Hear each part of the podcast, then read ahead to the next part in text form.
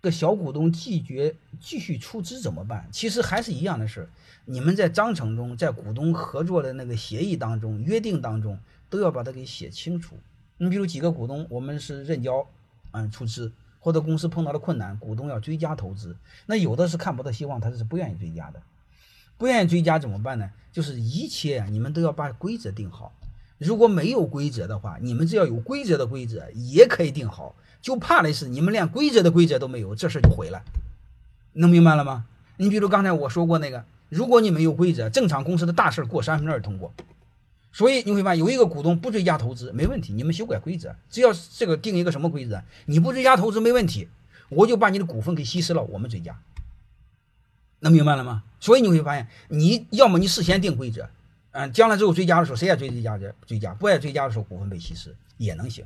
如果你只要有那个规则的规则，你会发现你临时动议，就临时再定规则也没问题。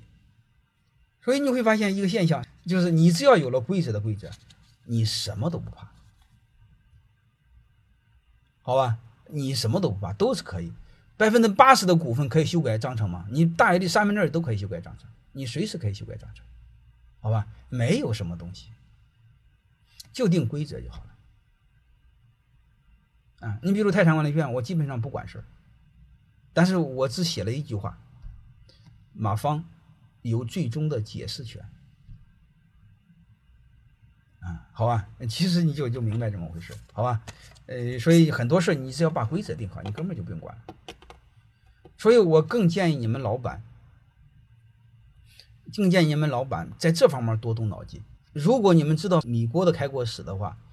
他们是几一百来个人在船上，那个五月花号其实就是他们在思考：我们到了一个一片新的土地，我们该怎么管理这片土地？说白了，谁管我们？我们听谁的？就这么简单。所以你们要听谁的？我们制定规则。